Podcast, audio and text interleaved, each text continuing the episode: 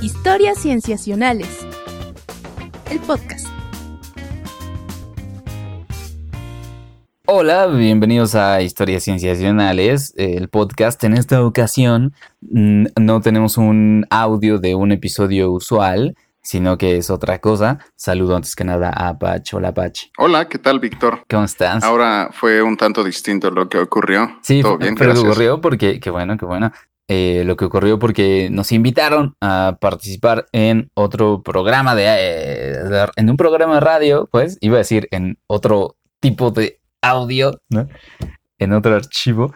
Este, mm, pero ¿cómo fue? ¿Qué, qué pasó, Pacho? Pues nos invitaron nuestros amigos de El Tornillo de Arquímedes, un programa de divulgación científica por la RZ Radio. Y pues nos invitaron a platicar de un tema que son las personas que no se bañan, los anti, bueno, no que no se bañan, son los antijabones. Ujú, Que es una cosa muy interesante, ya verán. Ellos están en Argentina, transmiten desde Buenos Aires, si no estoy. Oscar Rizo y Fernando Fuentes fueron los conductores y nosotros participamos como, pues, como divulgadores invitados. Así es, pero ¿por qué no más bien lo ponemos? Vamos a ponerlo entonces, esperamos que les guste y que si les gusta, pues también lo sigan a ellos. Sí, claro, los pueden seguir como arroba tornillo arqui, Buenísimo. Muy bien, vamos a escucharnos, Pach. Eh, ¿vale?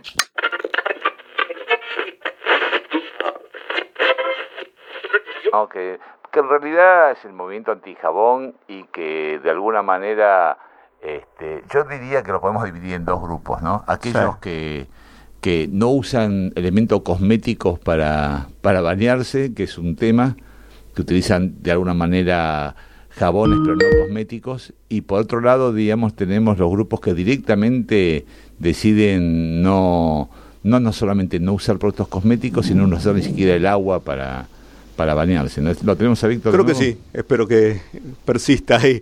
Bueno, eh, eh, estamos con Rodrigo. Bueno, Rodrigo, Rodrigo. eh, bueno, antes que nada, eh, comentanos, contanos un poquito cómo viene, digamos, esto de historias cienciacionales. Sé que del 2013 están este, eh, trabajando en esto de divulgación científica. Contanos un poquito cómo fue el proyecto. Eh, sí, es- hemos estado trabajando justo desde 2013, iniciamos como formato escrito en redes sociales y posteriormente tuvimos un convenio con el Instituto Mexicano de la Radio en un concurso que se nos invita a participar y obtuvimos un programa en la radio y era un- un- una cápsula pequeña. Eh, y, de- y a partir de ahí nos empezamos a acercar un poco más a la radio, tomamos un tanto de experiencia, estuvimos ahí dos años, que son como la primera parte de nuestros podcasts del 1 al 90. Y posteriormente decidimos emprender nosotros otro proyecto similar independiente, que fue cambiar más bien el formato que íbamos trabajando, que los primeros 90 episodios son un tanto como radionovela, contar historias Sí. y contar los porqués, como lo- el- lo- los pedazos sabrosos del mundo de la ciencia. Y ahora lo- la, la etapa en la que nos encontramos ahora Sí. es platicar un poco y charlar un poco, una manera de tertulia como ustedes lo hacen acerca de investigaciones recientes que, que han ocurrido eh, en los últimos meses o incluso en el último año. Procuramos invitar a investigadores que se dediquen a un tema en específico, un, cualquier, cualquier tema que ellos nos quieran compartir, ya sea investigaciones suyas o investigaciones de su campo que les llamen la atención. Y ha sido muy bueno disfrutar esta emoción de los investigadores al contártelo. Es, es mucho mejor que solo leer la nota o el Sí. artículo científico y que te lo cuenten. Eh, es muy bueno. A nosotros nos gusta mucho platicar de esta Sí, forma. hemos, hemos tenido la oportunidad de escuchar el programa y también, digamos, nos gustó mucho, ¿no? porque siempre se fundamenta en algún paper, en, en- en algún trabajo y está bueno, está, está muy bueno. Bueno, y como in- introducía acá mi compañero Oscar, yo soy Fernando, creo que no me presenté. ¿Qué tal, este, Rodrigo? Yo soy Oscar. Eh, este, también me presento, creo que se nos cortó justo cuando estaba presentando, ¿no? Este, Sí, ¿qué tal, Oscar? Mucho gusto. La, la idea es un poco charlar acerca de este movimiento, ¿no? Este eh, movimiento anti-jabón. ¿Qué te, ¿Qué te parece, Víctor, esto? Como, es ba- bastante insólito un poco, ¿no? Pero bueno, tenemos varias cosas para hablar ahí al respecto. Sí, hay, hay bastante de qué hablar de- del tema e incluso desde que me lo mencionaron empecé a buscar un poco acerca del tema y es todo un, un mundo desde, desde perspectiva científica y, y también ética de ciertas personas. Es un, es un movimiento complejo, diría yo. Sí, yo lo, que he visto eh, es que por un lado están aquellos que, por ejemplo, decidieron no usar directamente, no bañarse en forma absoluta, digamos, durante más de 10, 12 años. De hecho, hay este, en, prácticamente, digamos, una persona que se va 12 años sin usar el agua. y, hay, y hay otros que en realidad lo que hacen es no utilizar productos cosméticos para el baño, que es un poco diferente eso, ¿no? Porque en general eso parece más racional, o sea, que no utilicen productos que pueden modificar el medio ambiente, este, como detergentes o que tienen, digamos, un pH que alteren el medio ambiente en el cual se desarrollan, ¿no? Pero lo que más llama la atención es el grupo que decide durante más de 10, 12, 13 años no, no bañarse, lo cual a mí me complica. No, no sé cómo es tu opinión, pero ¿Vos cómo te sentís cuando no te bañás un par de días? sí, es, yo no sé cómo logran tanto tiempo, ¿no? Sobre todo el olor, porque también son aspectos sociales, quizá.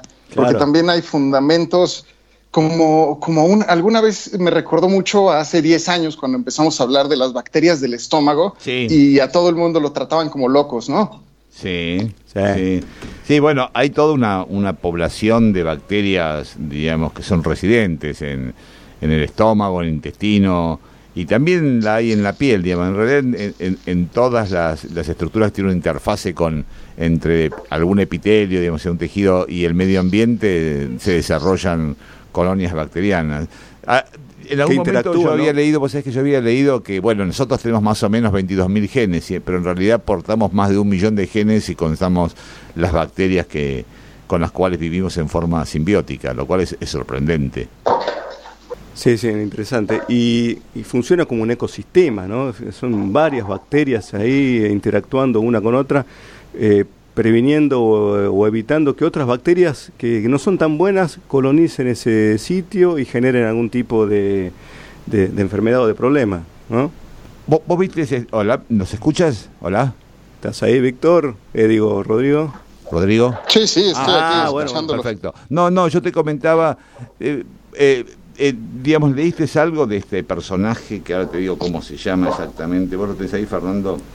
Este, que es el, es el que de alguna manera eh, está desarrollando un, spray con bacterias que de alguna manera degradan el amoníaco de tal manera que, que, justamente lo que vos comentabas antes, que no tenían, la gente no tiene olor porque al degradarse el amoníaco no, no produce ningún, ningún olor, pero ¿Vos, vos has leído algo? ¿Cómo, ¿Qué es lo que pasa allí en México con este movimiento? ¿Vos notaste que hay algún hay alguien que, tenga alguna experiencia? ¿Cómo, ¿Cómo lo ven ustedes allí? Pues la verdad es que aquí yo no lo había escuchado hasta que ustedes me lo mencionaron. Y, me pareció en realidad bastante interesante porque justo como ustedes están comentando, esta persona que llevaba 13 años sin bañarse e incluso mencionaba que le daba un festín de amoníaco a estas bacterias. y, y, también me, da llama la atención cómo puedes llegar a cultivar toda esta comunidad de, de, tu microbioma, pero en, el, en, el, en, tu, en tu piel, y esta va a ser distinta a lo largo de todo tu cuerpo, porque tienes distintos, claro, eh, pH en el sudor, temperatura en la ingle, en la axila, en los codos, y en el rostro tenemos otra cosa y me llama la atención que no, no hemos eh, siquiera explorado porque nos puede llegar a parecer un tanto raro, un tanto extraño, pero si empezamos a, buscar un poco es como el problema del acné que sucede en la adolescencia, empieza a producirse un problema bacteriano en tu cara que incluso podríamos llegar a entenderlo si lo vemos con otras perspectivas. Así es, este personaje que hablamos se llama David Whitlock. Digamos, el que, es un ingeniero químico del MIT. Es un ingeniero químico y vos sabés que lo que hizo básicamente es desarrollar un spray, digamos, a través de una empresa que se llama AOBIOM, lo cual también me da a mí cierto, eh, digamos, me, llama un poco la atención, ¿no? Digamos que el tipo, eh, es decir, lidera un movimiento anti-jabón, pero al mismo tiempo genera un spray que vende para producir este, la degradación de los productos de otras bacterias. Pero bueno, llama la atención, digamos, eh, que este movimiento, eh, por lo menos en Estados Unidos, quizás tampoco en, América no está muy, muy desarrollado, ¿no? Creo que tenemos, me dice acá Agustín, el operador maestro que tenemos, a Víctor ahí en, línea, me parece. A ver. Hola, ¿qué tal? Hola, Víctor, ¿cómo estás? Bien, bien, gracias. al fin ya me pude conectar. En, tenerte eh, al aire también, ¿eh? ¿eh? Sí, muchas gracias, gracias por la invitación también. Bueno, bien. Bueno, estamos hablando de, a ver, de algunos productos. Estamos hablando de, del movimiento antijabón con con gente que no se baña por 12 o 13 años, que a nosotros nos llama la atención, y que de alguna manera para evitar tener algún tipo de olor utilizan este, distintas bacterias que producen la oxidación del amoníaco que se puede producir en la piel, con lo cual algunos dicen que no, no generan cierto olor, pero bueno, y nos llama la atención todo esto, ¿no? Contemos por qué se genera el, olor, por qué se produce olor. Básicamente porque hay bacterias que habitan en ciertas zonas en particular. Hay dos tipos de secreciones. El sudor habitualmente no produce olor.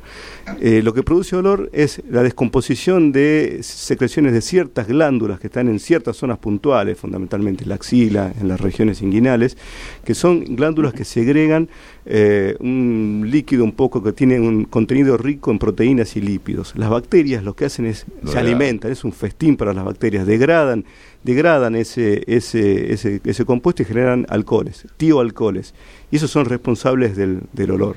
Claro. Este, entonces, bueno, es interesante un poco todo lo que, eh, lo que plantea esto. Y bueno, esta persona dice que al no tener eh, olor, básicamente porque tienen esta bacteria, que logra proteger de, eso. Pero bueno, es como vos decís, eh, dudoso. Si bien hay ciertos reportes de algunos periodistas que interactuaron, es que eh, con él dicen que no, que no tenía olor, pero pasaron 15 años, es dudoso. Sí, también hay que pensar en cuánto tiempo dejas de oler, en lo que tu microbioma se empieza a adaptar a esa nueva etapa tuya de tu vida, de esta decisión tuya. Sí, por lo menos un par de semanas me parece que no, no te puedes acercar a esa persona. Muy seguramente. ¿Qué te parece, Víctor, el tema? Pues a mí me parece fascinante, sobre todo porque eh, toca un campo que parece estar dando muchísimos resultados, que es el del estudio del microbioma. O sea, que parece que ahí está la clave para responder esa pregunta de si eh, debemos bañarnos o no, si usamos jabón u otros productos químicos en nuestro cuerpo en que parece que pues tenemos que estudiar bien, bien, bien y muy profundamente a esa comunidad eh, de microbiota que existe en nuestra piel para responder definitivamente a estas preguntas, ¿no? Totalmente. En realidad, bueno, el hecho del baño diario no es una cosa de hace muchos años, es decir, este, en la antigüedad eh, realmente es decir, la gente no, se bañaba ni todos los días, ni, ni, mucho menos, digamos, muchas veces eran cada una vez por mes, una vez cada 15 días, es decir, este, esto es más bien de la sociedad moderna y de algunos sectores de la sociedad. Por ejemplo, los chinos se bañan no más de una o dos veces por semana.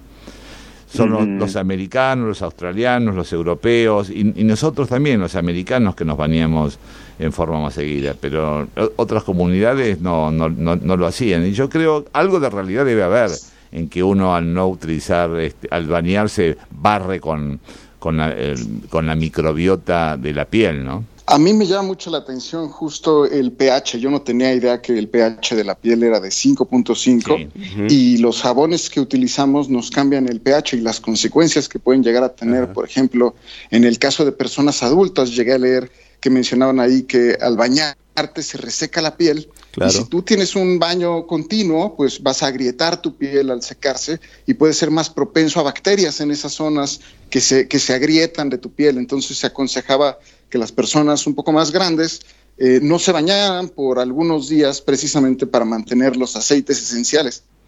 Ahora habría que explorar estos nuevos jabones de pH 5.5 para ver pues qué beneficios traen, ¿no?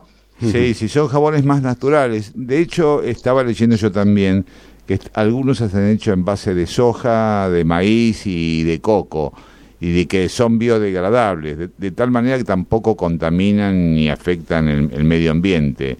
Y eso, en ese sentido me parece que pueden ser este, sumamente útiles, aunque por donde, hasta donde uno puede leer, los costos son dos o tres veces más de los que uno utiliza en forma habitual, ¿no? Pero bueno, te bañas dos o tres veces menos y ya puedes compensar.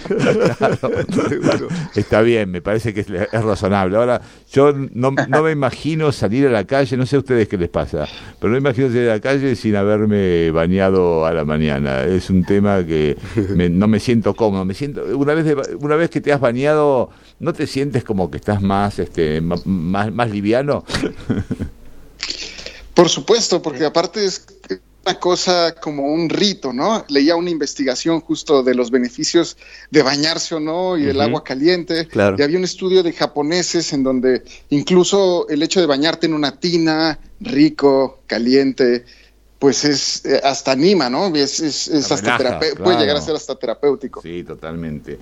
Y también hay, hay un, tema de costos ahí. ¿eh? Estaba leyendo que, por ejemplo, uno en una ducha utiliza más o menos 60 litros de agua y este y en un baño de inmersión digamos largo y, recambiando un poco el agua puedes llegar a usar 80 pero esos 60 litros si uno usa una ducha entre 5 y 8 minutos si uno se extiende en la ducha las duchas digamos este pueden utilizar más de 60 70 80 o 90 litros de agua con lo cual el costo también del agua que se utiliza es un factor importante y en un futuro también lo va a ser este para de alguna manera conservar el agua potable no que, de, que tenemos gran déficit en muchos lugares. Sí, sí, suena que este tipo de preguntas de qué tanto podemos ajustarnos como sociedad a, a, usar menos agua en muchas de nuestras prácticas va a ser muy importante en el futuro, ¿no? Donde el recurso agua eh, parece que va a ser el centro de pues o muchos conflictos o de muchas soluciones tecnológicas que vamos a tener que plantearnos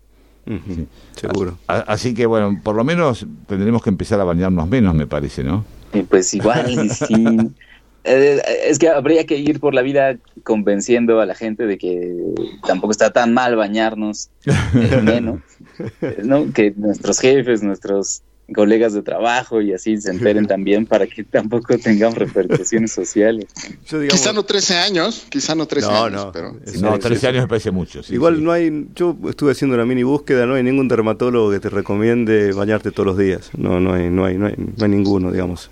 No, digamos, tampoco cada 13 años. ¿eh? Tampoco cada 13 años, pero bueno, hablan justamente de lo que comentábamos, de esto de esto de barrer con la microbiota, que no sé si, si lo comentamos, pero bueno, es, son bacterias, pero también incluyen otros tipos de micro, microorganismos, ¿no es cierto? Como hongos, como virus, es decir, que cumplen ciertas funciones y roles muy, muy importantes en la piel, que modulan el sistema inmune, que nos, que nos nos previenen la invasión de otros gérmenes que sí son patógenos o pueden generar enfermedad y que bueno, que son beneficiosas y hay que conservarlas. Por eso esto de, de Whitlock nos, parece interesante, si bien falta mucho, si bien él eh, también es muy ambicioso, él está planteando lo que sí, que, digamos que tampoco hay evidencia, es a partir de eh, modificar o actuar sobre la microbiota cutánea, eh, disminuir la incidencia de ciertas enfermedades que son, son denominadas sistémicas, es decir, por ejemplo, él está ahora en un trial en fase 2, una fase muy inicial ¿eh? en animales, tratando de ver si esto puede tener un impacto en la hipertensión arterial, por ejemplo.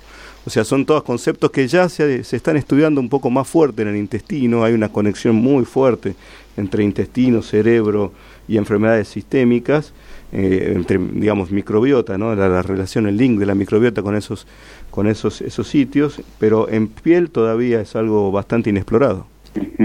Sí, yo recientemente estaba, bueno, para este programa me topé con un estudio acerca de los efectos de antitranspirantes y desodorantes ah, en la microbiota de la axila. Qué bueno. Que parece ser también un lugar donde se concentran mucha diversidad y mucha densidad de, de microbios. Y, este, y lo que parece ser es que un uso continuado eh, va forzando a que haya una diversidad muy particular de, microbiota y que si tú dejas de usar colonizan muy rápido esa la microbiota que más huele, la que la que produce estos olores por la descomposición de los compuestos químicos que tienen. Lo que vos estás diciendo, claro, es que si uno barre la, la microbiota habitual, digamos, potencialmente pues puede crecer otra que sea todavía peor que la que barriste. Suena incluso como a negocio redondo. Usas y por un tiempo te voy a hacer apestar si lo dejas de usar. Como un castigo divino que te dice ahí, ¿ves? Sí, sí, pero claro, este uso de, de productos como antitranspirante y desodorante, pues también tiene muy poquitito tiempo, ¿no? Unos 100 años en la historia de la humanidad. Claro. Pues es poco. es poco tiempo, es poco tiempo. Bueno, en, fin, yo creo que cuál cuál va a ser el, mensaje que dejemos en esto, ¿no? Digamos, yo creo 13 años sin bañarme no, me veo. Probablemente ahora, digamos, tratando de volver un poco a la parte seria del tema, quizás el uso de jabones y de, de eh, digamos, compuestos que no tengan detergentes pueda llegar a, tener un uso y, un, digamos un efecto beneficioso sobre el medio ambiente, ¿no? Eso está está claro, como bien ustedes decían el tema del pH, si regulamos un poco el pH de, los productos cosméticos que usamos, quizás hacemos menos daño a la piel y la piel de alguna manera, eh, como todo el organismo tiende a recuperar su su biota digamos habitual y, podemos hacer menos daño si usamos compuestos menos menos agresivos. Yo también agregaría que estamos en tiempos de cambios. Ahora, hoy en día ya no se habla de cambio climático, sino se habla de la crisis climática y, y que nos, nos tiene que obligar a cambiar ciertas costumbres que por mucho tiempo pensamos y las tomamos por sentado como lo normal. Y ahora creo que tenemos que adaptarnos justo a ahorrar, por ejemplo, recursos como el agua aquí en México y principalmente en la Ciudad de México es un, es un gran reto que se tiene eh, que enfrentar ese problema. Va a ser, un, va a ser una amenaza que, estamos viendo.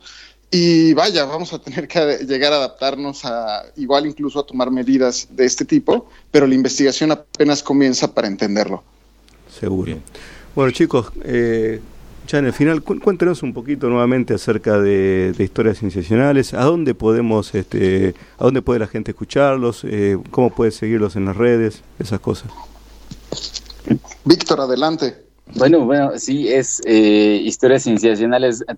tuvimos durante un tiempo un blog, ahora principalmente somos un podcast. Entonces en Twitter nos pueden encontrar como arroba cienciacionales, todo con C, o sea, no hay ninguna S ahí. Eh, y eh, o pueden escribirnos a correo historiascienciacionales arroba gmail.com.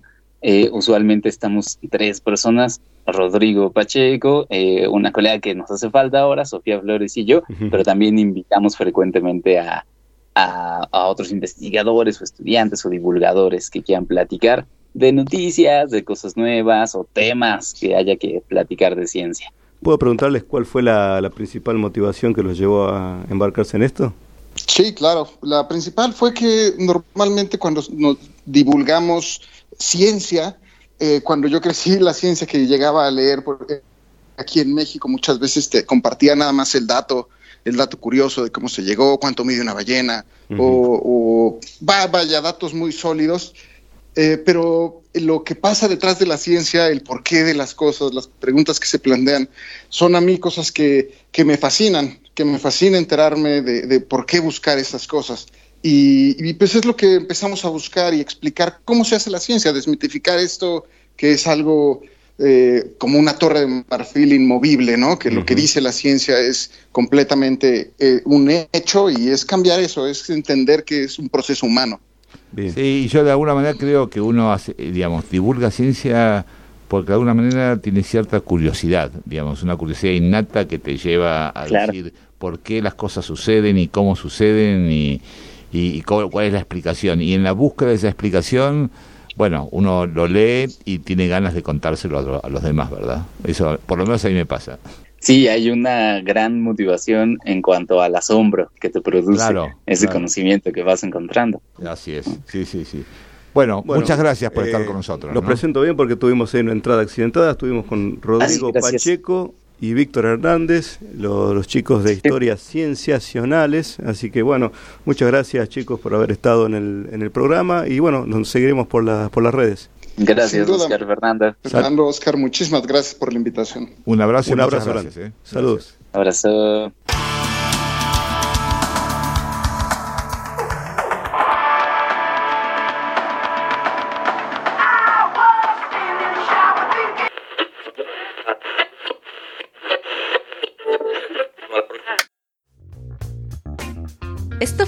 Historias Cienciacionales, el podcast.